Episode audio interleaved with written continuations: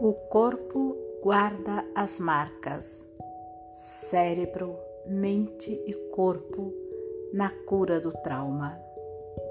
Bessel van der Kolk.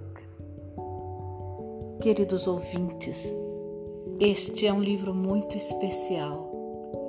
Ele é um livro de mais de 500 páginas. Será uma aventura caminharmos juntos. Começo pedindo desculpas. Tem muitos nomes e palavras em língua que não é a minha língua materna. E eu procuro pronunciá-la de acordo exatamente como se escreve, porque se você copiar assim como se escreve, depois você descobre a pronúncia correta. Então, vamos lá. Neste primeiro momento, falamos o trauma. Prólogo.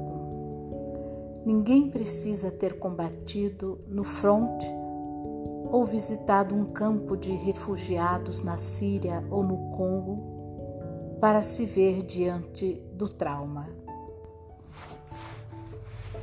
Acontece com a gente, com os nossos amigos, parentes, vizinhos. Pesquisas de centros de controle e prevenção de doenças já mostraram que um entre cinco americanos sofreu abuso sexual na infância, que um entre quatro apanhou de um dos pais a ponto de ter ficado com marcas no corpo, e que a violência física é a realidade de um em cada três casais. Um quarto dos americanos cresceu junto de parentes com problemas de alcoolismo e um entre oito viu a mãe ser espancada ou agredida. O ser humano pertence a uma espécie com extrema capacidade de adaptação. Desde o começo dos tempos, nos recuperamos de guerras constantes, de desastres incontáveis, naturais ou provocados, da violência e da traição em nossa vida pessoal. Entretanto, as experiências traumáticas deixam marcas, seja em grande escala, na história dos países e nas culturas, seja em nossos lares e famílias, com seus segredos tenebrosos que passam de uma geração a outra. Também imprime marcas na mente, nas emoções, na capacidade de desfrutar de alegrias e prazeres, e até no sistema biológico e imunológico. O trauma afeta não só as pessoas que o sofreram diretamente, como também as que as rodeiam. Soldados que voltam do fronte podem deixar a família assustada, com crises de fúria e vazio emocional. Mulheres casadas com homens acometidos de transtorno de estresse pós-traumáticos costumam ter depressão. Os filhos de mães deprimidas correm o risco de crescer inseguros e ansiosos. Uma criança exposta à violência familiar encontrará na vida adulta dificuldade para estabelecer relacionamentos estáveis e baseados na confiança. Por definição, o trauma é insuportável e intolerável. As vítimas de estupro, os soldados que estiverem em combate, assim como as crianças molestadas sexualmente, em sua maioria, ficam tão perturbados ao refletir sobre suas experiências que tentam expulsar essas lembranças da mente e ir em frente como se nada tivesse acontecido. É preciso uma energia tremenda para levar uma vida normal e, ao mesmo tempo, carregar a memória do terror e a vergonha da absoluta fraqueza e vulnerabilidade. Embora todos desejam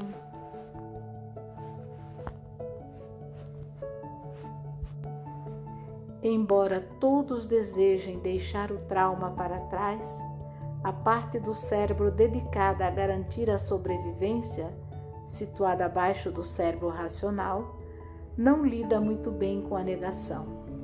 Uma experiência traumática pode se reativar ao menor sinal de perigo, mesmo muito tempo depois de ela ter acontecido, mobilizando circuitos cerebrais prejudicados e produzindo uma quantidade absurda de hormônios do estresse. Surgem então emoções desagradáveis, sensações físicas intensas e ações impulsivas e agressivas. Tais reações pós-traumáticas se mostram incompreensíveis e avassaladoras. Sentindo-se descontroladas com frequência, as pessoas acreditam sofrer de lesões profundas e irreversíveis. Lembro-me da primeira vez que pensei em estudar medicina. Eu tinha uns 14 anos e estava numa colônia de férias.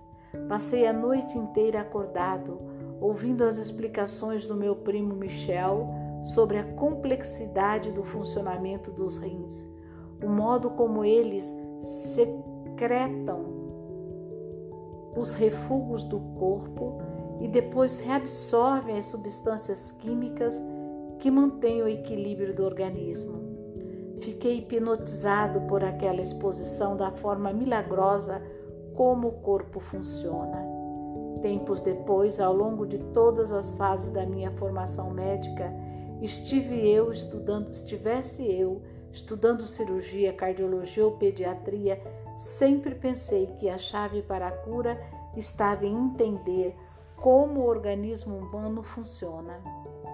Quando comecei a estudar psiquiatria, porém, fiquei impressionado com o contraste entre, de um lado, a incrível complexidade da mente e as maneiras como os seres humanos se conectam e se associam uns aos outros, e do outro, como os psiquiatras sabiam tão pouco a respeito das origens dos problemas que tratavam. Será que um dia seria possível conhecer o cérebro, a mente e o amor tão bem como conhecemos os demais sistemas que constituem nossos organismos? É evidente que ainda estamos a anos-luz desse conhecimento minucioso, mas três novas áreas científicas permitiram uma explosão de informações sobre os efeitos do trauma psicológico dos maus tratos e da negligência.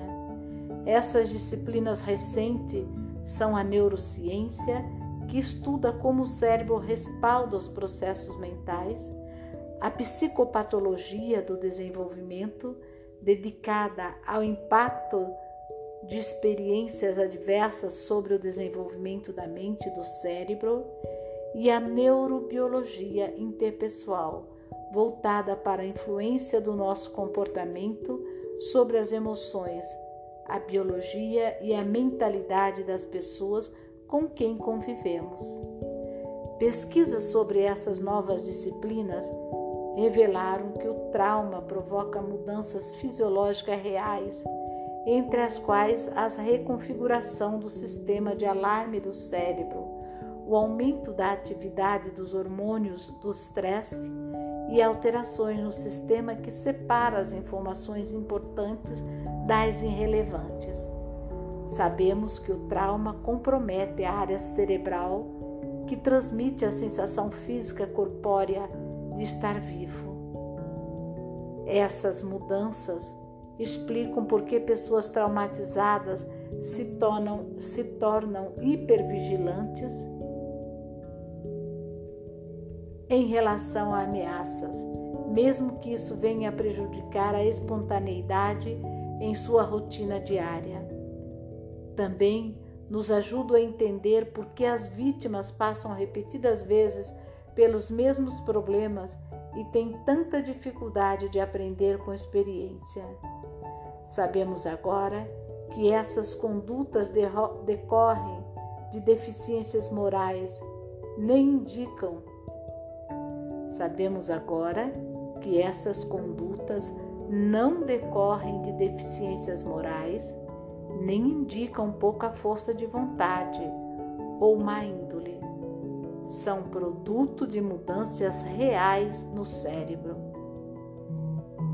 Essa expansão de conhecimento dos processos básicos que definem o trauma também abriu novas possibilidades para atenuar ou até reverter o dano. Agora podemos criar métodos e fazer experimentos com base na neuroplasticidade natural do cérebro para ajudar os sobreviventes a se sentirem plenamente vivos no presente e tocarem a vida. Em essência, são três os caminhos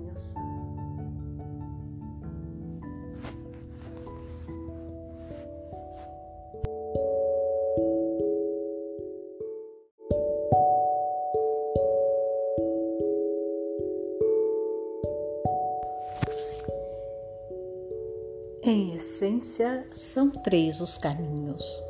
Um, de cima para baixo, através da conversa, refazendo o contato com outras pessoas e nos permitindo conhecer e compreender o que está acontecendo conosco, ao mesmo tempo que as lembranças do tra dos traumas são processadas. 2 uso de medicamentos que impedem reações de alarme impróprias ou utilização de outras tecnologias que alteram o modo como o cérebro organiza as informações.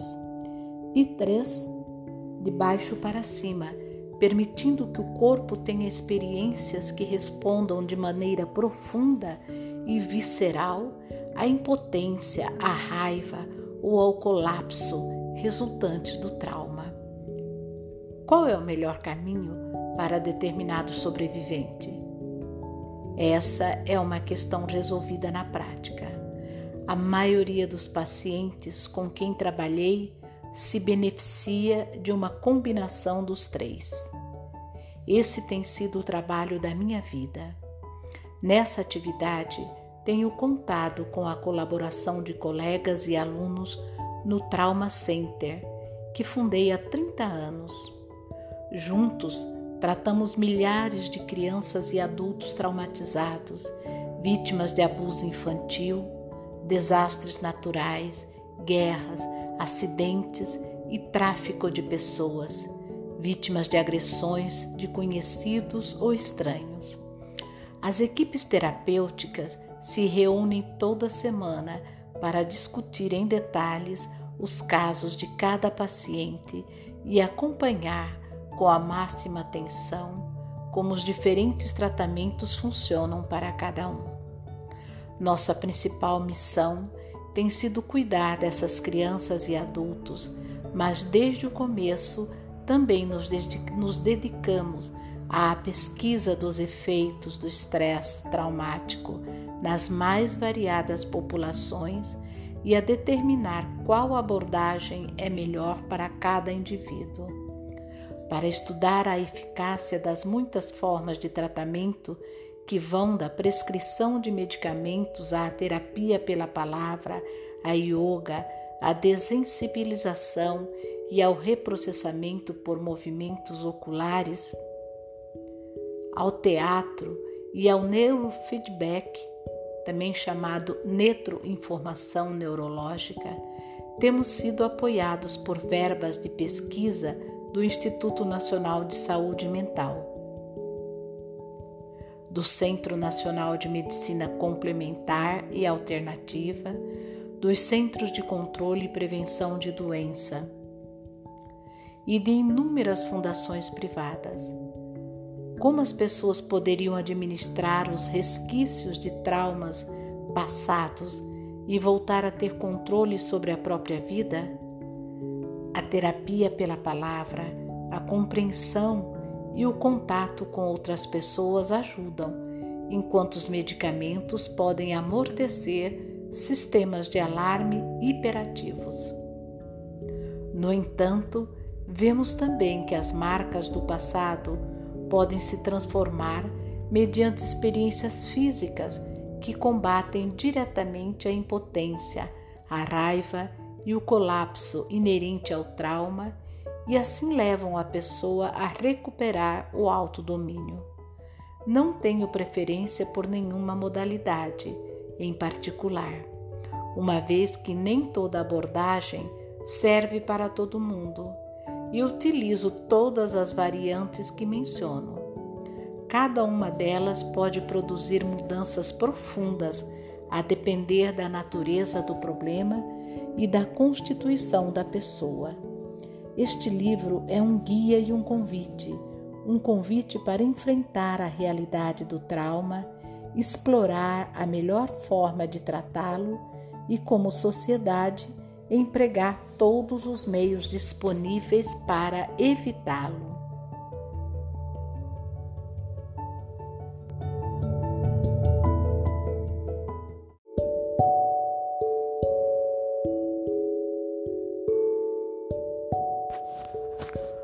O corpo guarda as marcas. Bessel van der Kolk. Parte 1 A redescoberta do trauma. 1. Lições aprendidas com veteranos do Vietnã. Tornei-me o que sou hoje aos 12 anos, num dia gelado e nublado, no verão de 1975. Isso foi há muito tempo, mas o que dizem sobre o passado está errado. Hoje compreendo que estive olhando para aquele beco deserto durante os últimos 26 anos. Khaled Hosseini, o caçador de pipas. A vida de algumas pessoas parece fluir numa narrativa. A minha teve muitas interrupções e recomeços. É o que um trauma faz. Ele interrompe o enredo. Ele apenas acontece. E depois a vida continua Ninguém prepara você para isso. Jéssica Esther Denial A Memoir of Terror O dia seguinte ao feriado de 4 de julho de 1978, uma terça-feira, foi minha estreia como psiquiatra da clínica da Administração de Veteranos em Boston. No momento em que pendurava na parede uma reprodução de A Parábola dos Cegos, meu quadro predileto de Bruegel, escutei uma balbúrdia na área de recepção, no fim do corredor. Dali a pouco, irrompeu na minha sala um menzarrão desgrenhado com o paletó todo manchado e um exemplar da revista Soldier of Fortune debaixo do braço. Estava tão agitado e numa ressaca tão óbvia que fiquei me perguntando o que poderia fazer por aquele brutamontes. Ofereci-lhe uma cadeira e me coloquei à disposição. Seu nome era Tom. Dez anos antes, servira no Corpo de Fuzileiros Navais e combatera no Vietnã. No dia anterior, havia se intocado em seu escritório de advocacia no centro de Boston, bebendo e vendo fotos antigas, em vez de passar o feriado com a família. A experiência de anos anteriores lhe mostrara que o barulho, os fogos de artifícios, o calor e o piquenique no quintal da irmã, além do entorno coberto pela folhagem densa do começo do verão, o deixariam louco. Tudo isso lhe fazia lembrar o Vietnã. Nessas ocasiões, tinha medo de ficar perto da mulher e dos dois filhos pequenos pois se comportava como um monstro. O alvoroço dos meninos o deixava tão agitado que ele saía de casa para evitar agredi-los. Só se, só se acalmava bebendo até desmaiar, ou pegando a estrada com sua Harley Davidson em alta velocidade. A noite não lhe trazia alívio, pois o sono era constantemente interrompido por pesadelos que reviviam uma emboscada no arrozal. Quando todos os integrantes de seu pelotão foram mortos ou feridos. Visões ater aterrorizadoras de crianças vietnamitas mortas também lhe assomavam a lembrança. Os pesadelos eram tão horríveis que ele tinha medo de adormecer e preferia ficar acordado a maior parte da noite, com uma garrafa ao lado. De manhã, a mulher o encontrava chapado no sofá. E todos tinham de caminhar na ponta dos pés, enquanto ela preparava o café antes de levar os meninos à escola. Tom me contou que havia concluído o ensino médio em 1965 e que fora orador da turma como vinha de uma família de militares, alistou-se no Corpo de Fuzileiros Navais logo depois de concluir os estudos. Na Segunda Guerra Mundial, seu pai serviu na tropa do general Patton e o filho nunca questionou as expectativas do pai em relação a ele. Atlético, inteligente, um líder nato, sentiu-se poderoso e competente ao terminar o treinamento básico, integrando uma equipe preparada para qualquer coisa. No Vietnã, ele logo tomou a frente do pelotão, no comando de outro, outros oito fuzileiros. Sobreviver ao fogo de metralhadoras inimigas enquanto se avança em meio à lama pode deixar a pessoa muito orgulhosa de si e de seus camaradas. Terminado o tempo de serviço, Tom deu baixa com honras e tudo o que desejava era esquecer o Vietnã. Aparentemente foi o que fez. Matriculou-se numa faculdade de direito, aproveitando os benefícios garantidos em lei para veteranos de guerra. Depois da formatura, se casou com a namorada do colégio, com quem teve dois filhos. Incomodava-o a dificuldade de experimentar uma afeição real pela selva, pela esposa. Incomodava-o a dificuldade de experimentar uma afeição real pela esposa, ainda que as cartas dela o tivessem mantido vivo na loucura da selva.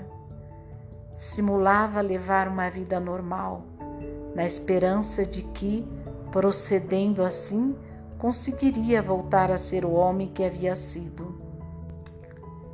Tinha um escritório bem sucedido e uma família aparentemente perfeita, como as dos comerciais de margarina. Mas ele percebia que nem tudo estava normal. Por dentro, sentia-se morto. Embora Tom fosse o primeiro veterano com que me deparava em minha vida profissional, muitos aspectos de sua história me eram familiares. Fui criado na Holanda depois da Segunda Guerra, brincando em prédios bombardeados e tendo como pai um homem que fora opositor do nazismo de forma tão veemente que acabou enviado a um campo de concentração. Meu pai nunca falava sobre suas experiências de guerra, mas era dado a explosões de cólera que me deixavam atônito. Como era possível que o homem que eu ouvia descer a escada em silêncio toda manhã para orar e ler a Bíblia, enquanto o resto da família dormia, tivesse temperamento tão aterrador? Como alguém cuja vida era dedicada à busca de justiça social se deixava dominar por tamanha fúria.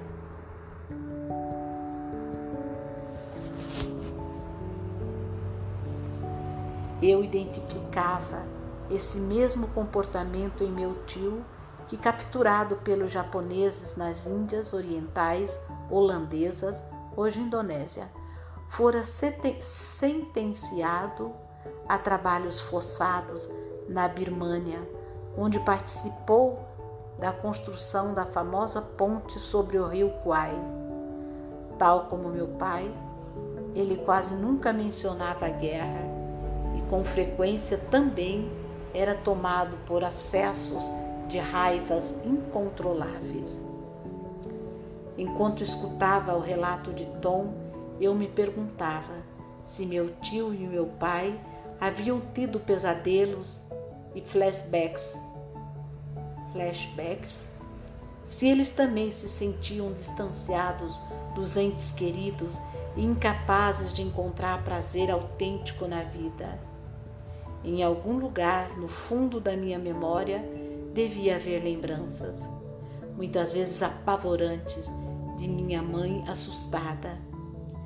Ela mesma mencionava, vez por outra, os próprios traumas de infância, que acredito hoje retornavam com frequência.